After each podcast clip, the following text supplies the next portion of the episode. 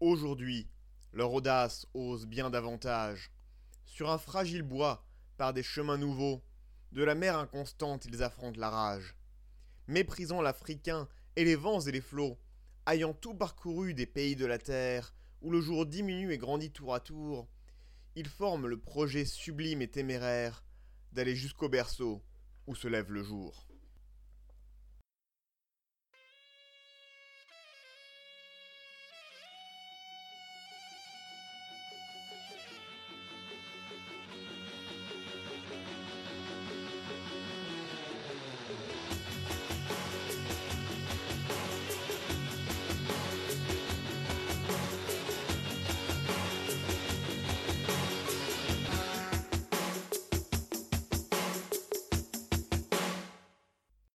Bonjour et bienvenue dans le troisième épisode de l'histoire de l'Indochine. L'histoire portugaise en Afrique commence en 1415 à Ceuta, comme on l'a vu dans le premier épisode. Le roi Jean déclare s'être lavé les mains dans le sang des infidèles en rémission de ses péchés passés. Pendant les 20 prochaines années, les Portugais vont tenter de naviguer l'Atlantique, dépassant le cap Bojador au large du Sahara occidental qu'en 1434. En attendant, ils jouent aux pirates attaquant les navires marocains sur la côte. Il faudra attendre les années 1440 et l'invention effective de la caravelle pour qu'ils arrivent en Guinée, 60 ans après les Français. Henri va engager des capitaines, principalement vénitiens et génois, pour aller naviguer. Les eaux sont riches en poissons, les habitants de Sénégambie peuvent commercer de l'or, de l'ivoire et quelques épices contre du tissu et des bols en étain d'Angleterre et de France. Un autre bien très important très désirable par les Portugais, c'est les esclaves. À l'époque, comme maintenant, le Portugal n'est pas très grand, c'est vraiment un petit pays. Au XVe siècle, par exemple, il y a 1 million d'habitants comparé aux 8 millions d'Espagne et aux 16 millions de la France. Alors les Portugais ont besoin de main-d'œuvre pour les champs de canne à sucre des Açores et de Madère. Ils vont donc faire leur premier pas sur ce qui deviendra plus tard le commerce triangulaire de l'Europe par des produits manufacturés avec lesquels on achète des esclaves. Avec les esclaves, on fait bousser du sucre ou du coton. Et avec ce sucre, on achète des biens manufacturés. C'est simple, c'est efficace. La Sénégambie et le golfe de Guinée sont certes peu avancés à cette époque, mais c'est parce qu'ils sont en bordure de bassins de civilisations plus développées. Dans l'intérieur de l'Afrique occidentale, on va trouver des royaumes médiévaux avec de grandes villes. Tombouctou aurait eu 170 000 habitants au XIVe siècle, contre 200 000 habitants à Paris par exemple, Paris étant la ville la plus peuplée d'Europe au début du XIVe. Ce sont des royaumes reliés au monde arabe avec certains habitants faisant même le pèlerinage jusqu'à la Mecque. Certaines légendes nous disent même qu'un des rois, Abou Bakri II, lança une expédition pour découvrir l'Amérique et réussit. Prenant la tête d'une seconde expédition, il meurt en mer. Néanmoins, on n'a aucune preuve. Et c'est très possible que ce ne soit qu'un artifice narratif. En effet, il y a une histoire qui dit qu'il y a eu un très grand voyage vers l'Est, donc le Hajj, qui va réussir, qui va être très bien, apporter beaucoup de joie aux pèlerins, tandis que le, le voyage vers l'Ouest, lui, va se finir dans la mort du roi. C'est donc très possiblement juste un conte religieux, encore une fois, nous n'avons aucune preuve que les Maliens ont effectivement découvert l'Amérique. Rapprochez-vous de vos enceintes, concentrez-vous et écoutez maintenant la légende de Mansa Musa, l'homme le plus riche du monde. Mansa Musa, le roi des rois, était l'empereur du Mali, arrivé sur le trône en 1307. Il hérite d'un royaume jeune, fondé vers 1230 sur les ruines de l'empire du Ghana. Conquérant rapidement les mines d'or de la région, Affermissant son contrôle sur les terres à esclaves et les routes transsahariennes, le Mali devient rapidement le pouvoir principal de la région. Mansa Musa est l'empereur du Mali à son apogée. Il est l'apogée du Mali, bâtissant par exemple la grande mosquée de Tombouctou. Mais son nom retentit à travers les âges pour son âge, son pèlerinage à la Mecque en 1324, dans la 17e année de son règne. Il se mit en route accompagné de 60 000 hommes, dont 12 000 esclaves. Les chroniques les décrivent tous habillés de tissus précieux et de soie persane. À la tête du cortège chevauche Mansa Moussa lui-même, précédé de 500 esclaves, portant tous un bâton d'or. À sa suite, 80 chameaux, portant chacun 150 kilos d'or pur, 12 tonnes d'or pur au total. Au cours actuel, Mansa Moussa la route avec presque un demi-milliard d'euros à dos de chameaux. Traversant l'Afrique musulmane, il atteignit enfin le Caire, où il distribua généreusement ses richesses. Il distribua tant et tant aux millions d'habitants du Caire que douze ans après, l'historien Al-Oumari remarqua que le cours de l'or y était encore dévalué par rapport aux régions où Mansa Moussa n'était pas passé. Pendant son âge, un de ses généraux, Sagmandia, conquit le royaume Songhai à l'est de Tombouctou, absorbant Gao dans l'empire. À sa mort, en 1360, Mansa Moussa règne sur un large empire comptant 40 millions d'habitants. Après lui, l'empire va décliner et se décomposer, attaqué de l'intérieur par les populations soumises qui se détachent de l'autorité centrale. Euh, c'est un processus courant à la désintégration des empires de cette région, qu'est-ce qui est arrivé euh, au Ghana, ce qui arrive au Mali, ce qui arrivera plus tard aux successeurs, les Songhai, qui en 1464 deviennent le pouvoir principal de la région. Ces empires sont centrés sur le sud du Mali actuel, avec euh, peu de contacts directs avec le littoral et la Sénégambie, même si des relations diplomatiques existent. Pourquoi c'est simple? Euh, Les empires autour du Mali sont centrés sur le fleuve Niger, tandis que la côte va être plus sur le fleuve Gambie, d'où le terme Sénégambie. Les peuplades de la côte sont moins structurées et seront donc plus vulnérables aux marchands d'esclaves. Ces villages avaient encore le souvenir des relations commerciales avec les Normands et seront souvent surpris quand les Portugais débarquent et les réduisent en esclavage. Cette traite va court-circuiter les circuits traditionnels, les caravanes arabes transsahariennes. Ces caravanes ont fait la fortune des empires d'Afrique de l'Ouest, mais aussi du Maghreb. Ibn Battuta, un grand voyageur marocain qui, en trois voyages, alla de la Chine au Mali en passant par le Kenya et la Mecque, nous décrit des petits villages de l'intérieur du Sahara qui sont des plaques tournantes du commerce de l'or et du sel. Les esclaves vont récolter le sel et le vendre aux marchands maliens qui leur vendent de la nourriture et de l'or en retour sous forme de poudre ou de lingots. Ces villages de l'intérieur sont aussi des étapes importantes pour se ravitailler en eau. On va aussi y faire remonter des esclaves des régions côtières et du poivre, la maniguette, qui vient du Liberia et qui est très prisée en Europe à l'époque. La traversée du désert n'est pas simple. Il s'agissait de passer des mois dans une étendue de sable dans le soleil brûlant. Imaginez la soif, les étendues vides autour de vous. Rien, rien à perte de vue. Rien sinon un soleil écrasant et des rochers. Vous continuez, bercé par le balancement des chameaux, tentant de ne pas penser à vos lèvres sèches. Vous pensez peut-être à la prochaine oasis des visions d'eau claire et de dattier. L'air vibre tout autour de vous. Et vous savez qu'un pas de travers, un écart hors de la piste, peut vous mener à votre mort. Il faut suivre votre guide Touareg, que vous payez richement d'ailleurs. Il a sa vie entre vos mains. Ibn Battuta perdra plusieurs compagnons ainsi pendant son voyage. Ils s'éloignèrent de la caravane après une dispute et se perdirent dans les sables infinis du Sahara. Écoutons Ibn Battuta lui-même. Nous venions de rencontrer une caravane sur notre chemin, laquelle nous apprit que quelques-uns de leurs compagnons s'étaient séparés d'eux. En effet, nous en trouvâmes un mort sous un arbrisseau d'entre les arbres qui croisent dans le sable du désert. Ce voyageur portait ses habits sur lui, tenait un fouet à la main, et l'eau n'était plus qu'à la distance d'un mille lorsqu'il avait succombé. Cette vaste plaine est tentée par beaucoup de démons. Si le messager est seul, il joue avec lui, le fascine de sorte qu'il s'écarte de son but et meurt. En effet, il n'y a dans ce désert aucun chemin apparent, aucune trace visible. Ce ne sont que des sables que le vent emporte. On voit quelquefois des montagnes de sable dans un endroit, et peu après, elles sont transportées dans un autre lieu. Il arrivera à Walata en Mauritanie après deux mois de voyage. Abruti par la chaleur, le voyageur peut alors se délasser à l'ombre des palmiers, entre les plantations de melons. Il pourra s'habiller de tissus magnifiques importés d'Égypte et se régaler de viande de chèvre. Dans les arbres creux, il pourra boire de l'eau et récolter le miel.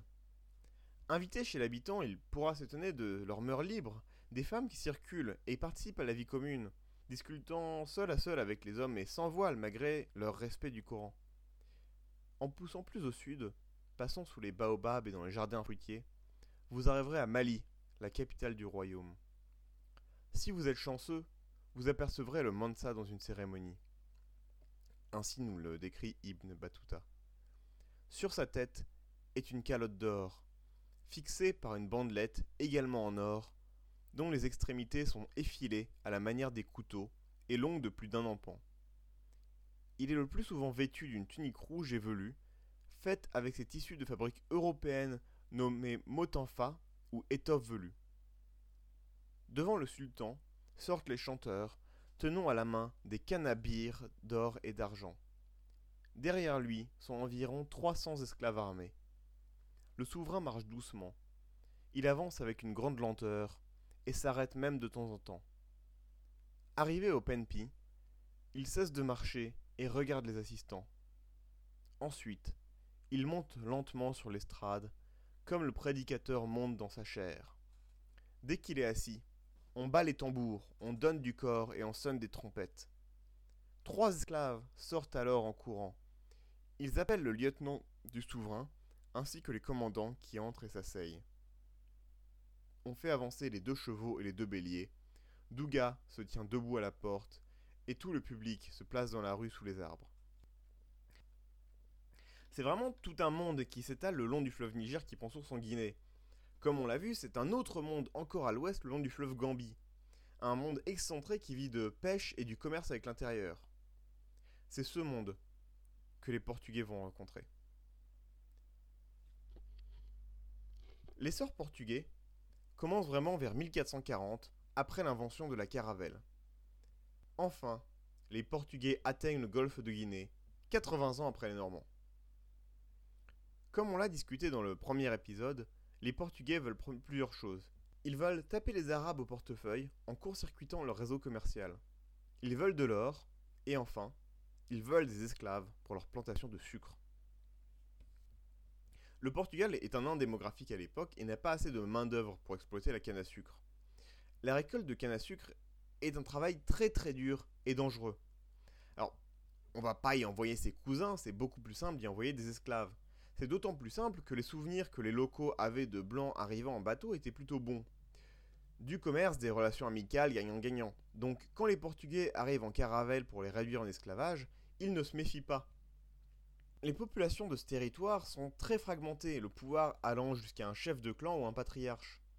Il n'y a pas d'autorité centrale pour réguler le commerce ou organiser la sécurité.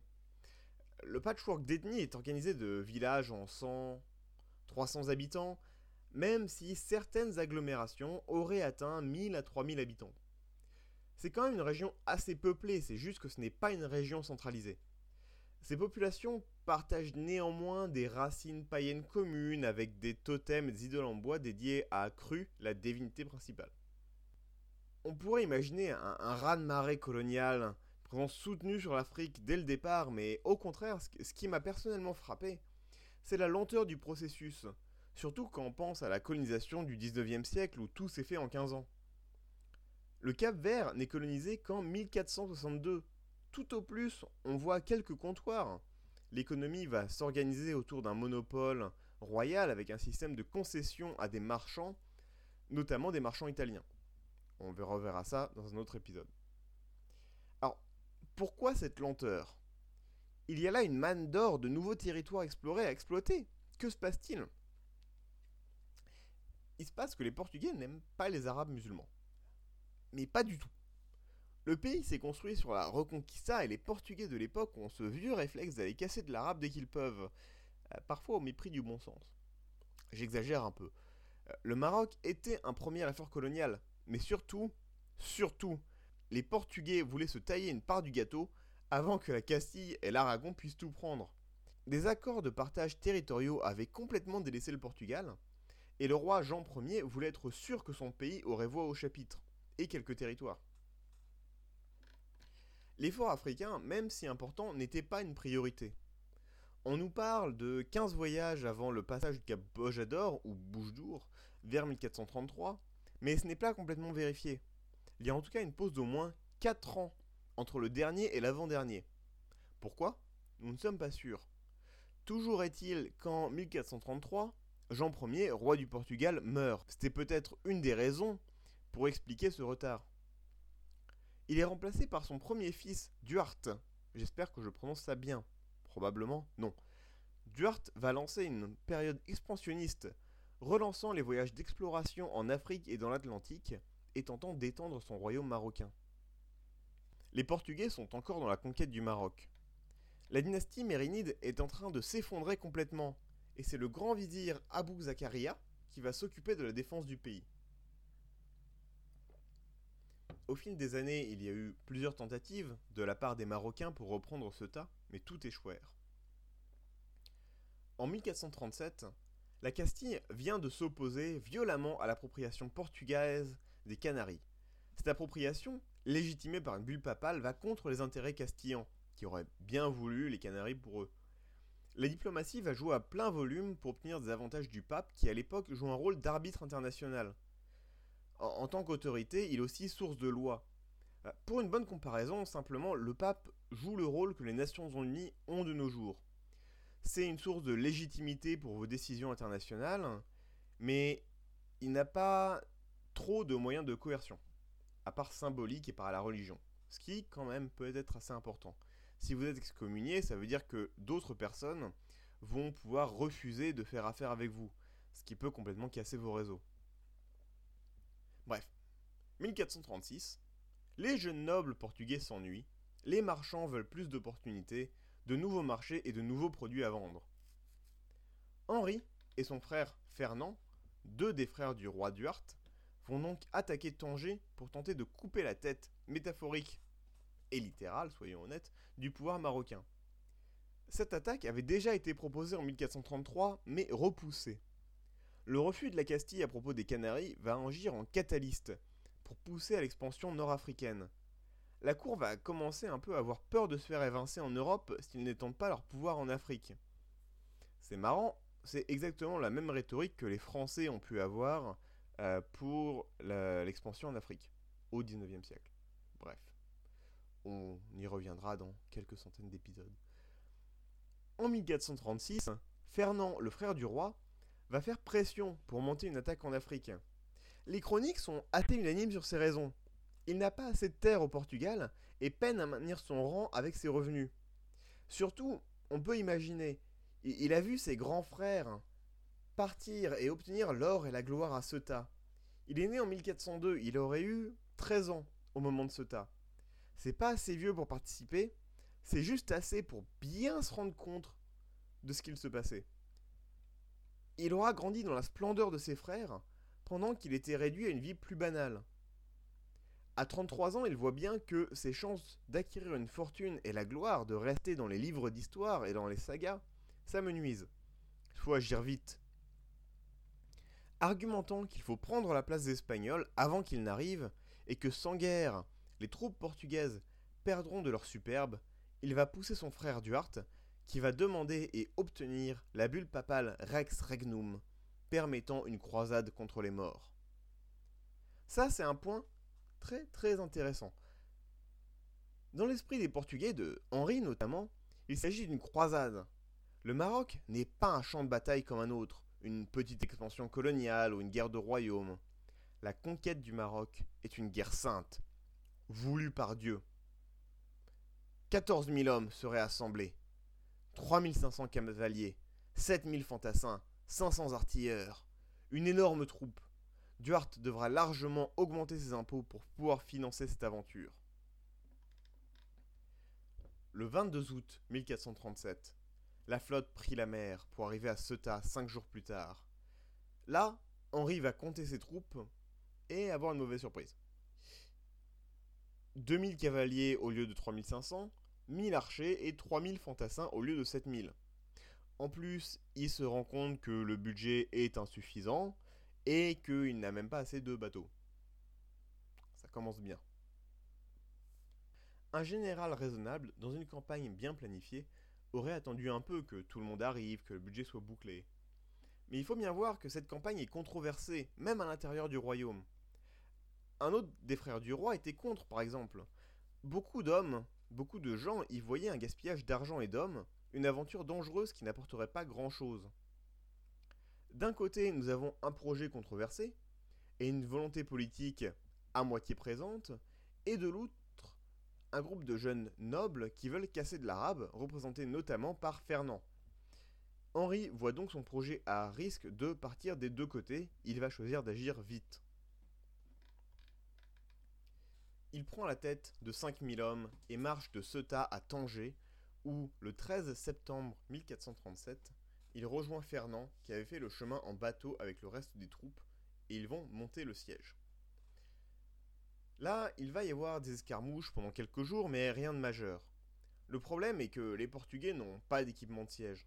Ils attendent des renforts de Ceuta, des échelles et des bombardes. Comme on le voit, une campagne bien planifiée au poil.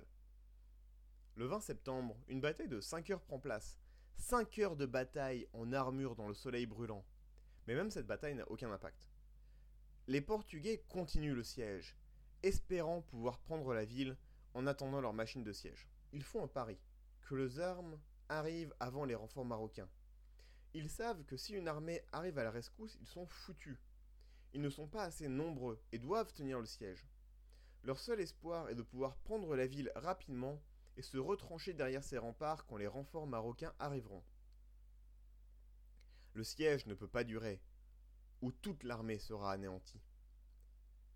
Le 29 septembre, tout est décidé.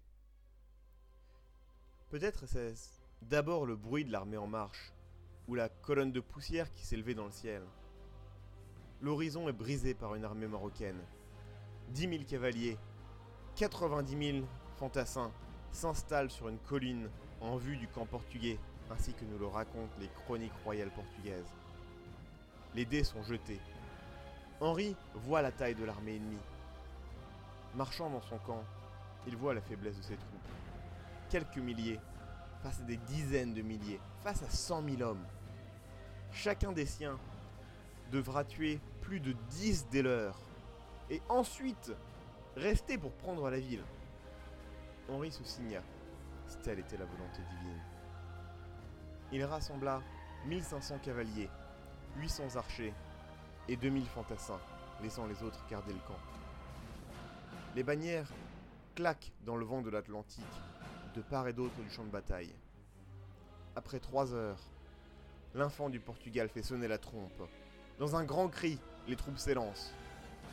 Ici allait se décider le sort du Maroc et de la royauté portugaise. Le 29 septembre 1437, le monde était-il prêt à changer? Vous le saurez dans le prochain épisode de l'histoire de l'Indochine. Merci d'avoir écouté et à bientôt. Ciao